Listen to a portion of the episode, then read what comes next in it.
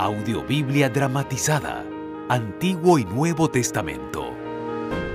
Leer la Biblia en comunidad fue fundamental para la vida del pueblo de Israel y de la iglesia cristiana primitiva. Las lecturas comunales servían como un acto de recuerdo y formación de identidad. Hoy te invitamos a escuchar y compartir esta antigua práctica.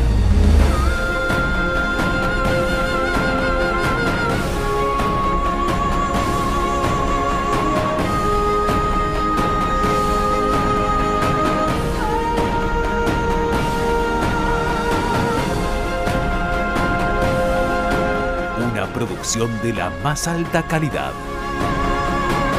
Grabada en distintos países de Latinoamérica con los más reconocidos actores y artistas.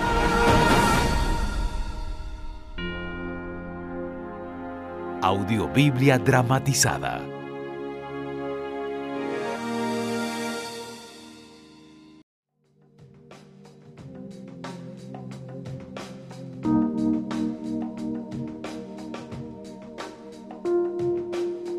Segunda carta de Pablo a los Corintios.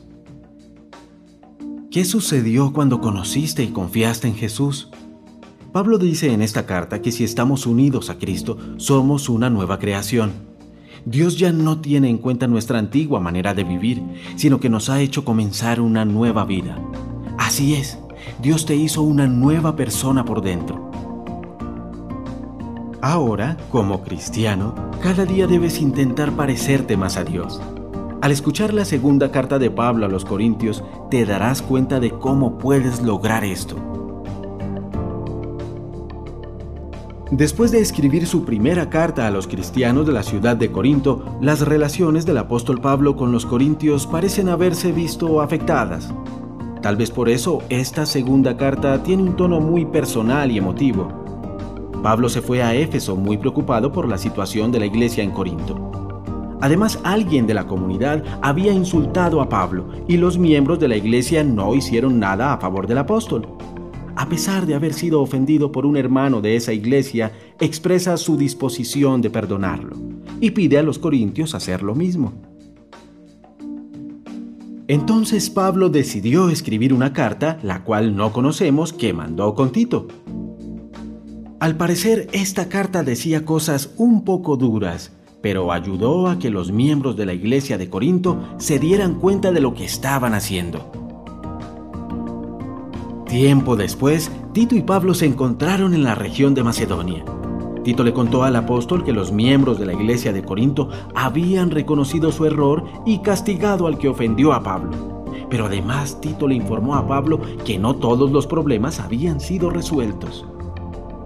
De la región de Palestina habían llegado algunos que criticaban a Pablo y decían que él no tenía derecho de ser apóstol ni autoridad de parte de Dios. Además lo acusaban de cambiar muy fácilmente de opinión y de ser un orgulloso. Así es que Pablo decidió escribirles la carta.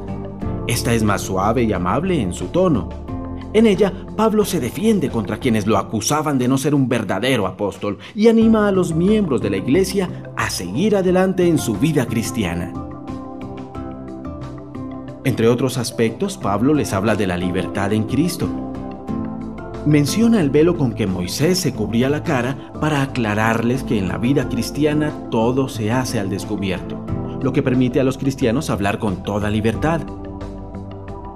La comparación que hace luego de nuestro cuerpo como una frágil tienda de campaña le permite afirmar que en el cielo tenemos una casa permanente construida por Dios y no por humanos. Como algunos cuestionaban sus derechos de apóstol, Pablo dedica la parte final de su carta a hablar de la generosidad de otros cristianos como los de la iglesia de Macedonia y les recuerda a los corintios que el que da poco recibe poco el que da mucho, recibe mucho. Termina su carta pidiendo a Dios que los corintios sean cada vez mejores seguidores de Cristo y que se pongan de acuerdo y vivan tranquilos y alegres. Al escucharla descubrirás muchos datos de la vida del apóstol Pablo y conocerás algunas de las cosas que lo llevaron a ser un buen cristiano sigue los consejos que Él nos da aquí y de ese modo también tú agradarás a Dios con tu forma de ser.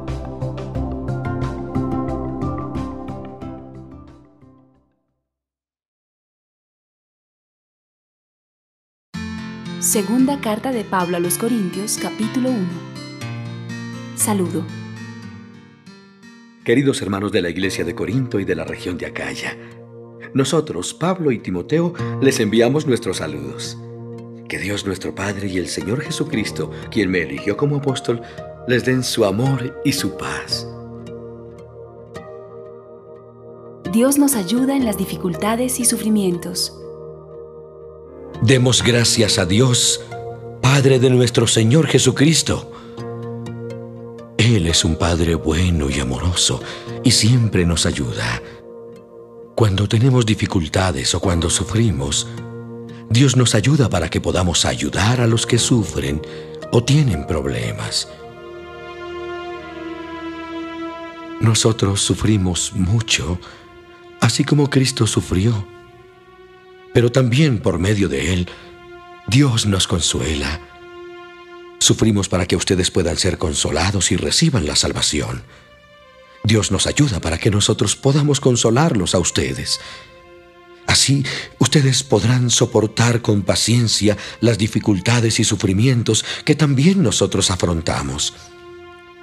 Confiamos mucho en ustedes y sabemos que si ahora sufren, también Dios los consolará. Hermanos en Cristo, queremos que conozcan los problemas y sufrimientos que tuvimos en la provincia de Asia fueron tan tremendos que casi no pudimos soportarlos y hasta creímos que íbamos a morir. En realidad nos sentíamos como los condenados a muerte. Pero eso nos ayudó a confiar en Dios, que puede hacer que los muertos vuelvan a la vida, y no a confiar en nosotros mismos.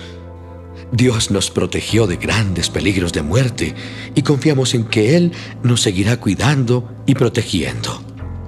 Por favor, ayúdennos orando por nosotros. Si muchos oran, muchos también serán los que den gracias a Dios por su ayuda y por todo lo bueno que Él nos da. Cambio de planes. Nos satisface saber que nos hemos comportado bien y que hemos sido sinceros con todos, especialmente con ustedes. No lo hicimos guiados por nuestra propia sabiduría, sino con la ayuda de Dios y gracias a su gran amor. Ahora les escribimos con palabras e ideas fáciles de entender, y espero que puedan comprender del todo lo que ahora no entienden bien. Así cuando el Señor Jesucristo vuelva, ustedes podrán estar orgullosos de nosotros, como nosotros lo estamos de ustedes. Con esta confianza, lo primero que pensé fue ir a verlos, para así poder visitarlos dos veces. Tenía la idea de visitarlos en mi viaje hacia la región de Macedonia y de pasar otra vez por allí a mi regreso, para que ustedes pudieran ayudarme a seguir mi viaje a la región de Judea. ¿Acaso creen que esos planes los hice sin pensarlo bien? ¿O creen que soy como todos, que primero digo que sí y luego digo que no? Pues se equivocan. Dios es testigo de que cumplimos nuestra palabra. Timoteo, Silas y yo les anunciamos el mensaje de Jesucristo, el Hijo de Dios. Y Jesucristo no decía una cosa primero y otra después, al contrario, siempre cumplía su palabra. Y todas las promesas que Dios ha hecho se cumplen por medio de Jesucristo. Por eso, cuando alabamos a Dios por medio de Jesucristo, decimos, amén. Tanto a mí como a ustedes, Dios nos mantiene firmemente unidos a Cristo. Él nos eligió y para mostrar que somos suyos, nos puso una marca, la marca de su Espíritu Santo. Si no he ido a visitarlos, ha sido porque los respeto. Que Dios me quite la vida si miento. Nosotros no queremos decirles qué es lo que deben creer, pues de eso ustedes están ya bien seguros. Lo que sí queremos es colaborar con ustedes para que sean más felices.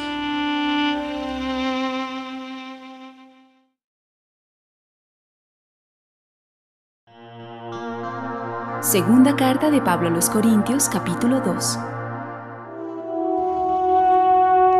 Como no era mi intención ponerlos tristes, decidí mejor no ir a visitarlos. Porque si yo los pongo tristes, ¿quién me alegrará después a mí?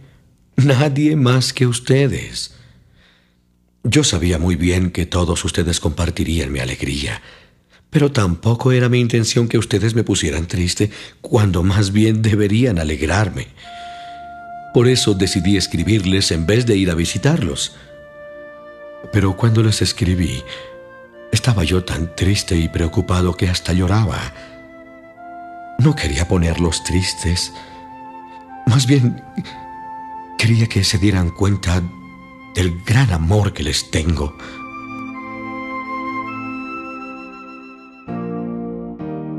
Perdonemos al que nos ofendió.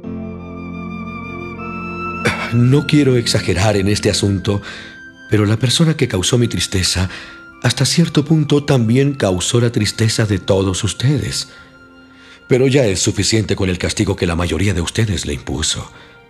Ahora deben perdonarlo y ayudarlo a sentirse bien para que no vaya a enfermarse de tanta tristeza y remordimiento. Yo les ruego que una vez más le muestren que lo aman. La carta que les escribí era para saber si realmente están dispuestos a obedecerme en todo. Yo por mi parte estoy dispuesto a perdonar a todo el que ustedes perdonen, suponiendo que haya algo que perdonar. Lo hago pensando en ustedes y poniendo a Cristo como testigo. Así Satanás no se aprovechará de nosotros. Ya conocemos sus malas intenciones. Cuando fui a la ciudad de Troade para anunciar la buena noticia de Cristo, tuve la gran oportunidad de trabajar por el Señor en ese lugar. Pero me preocupó no encontrar allí a nuestro hermano Tito. Por eso me despedí de los miembros de la iglesia en Troade y me fui a la región de Macedonia.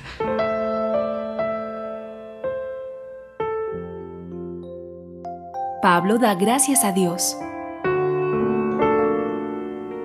Doy gracias a Dios porque nos hace participar del triunfo de Cristo y porque nos permite anunciar por todas partes su mensaje, para que así todos lo reconozcan.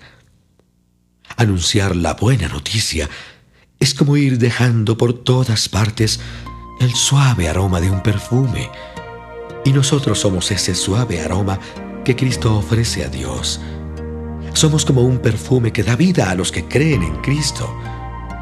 Por el contrario, para los que no creen somos como un olor mortal. ¿Quién es capaz de cumplir con la tarea que Dios nos ha dejado?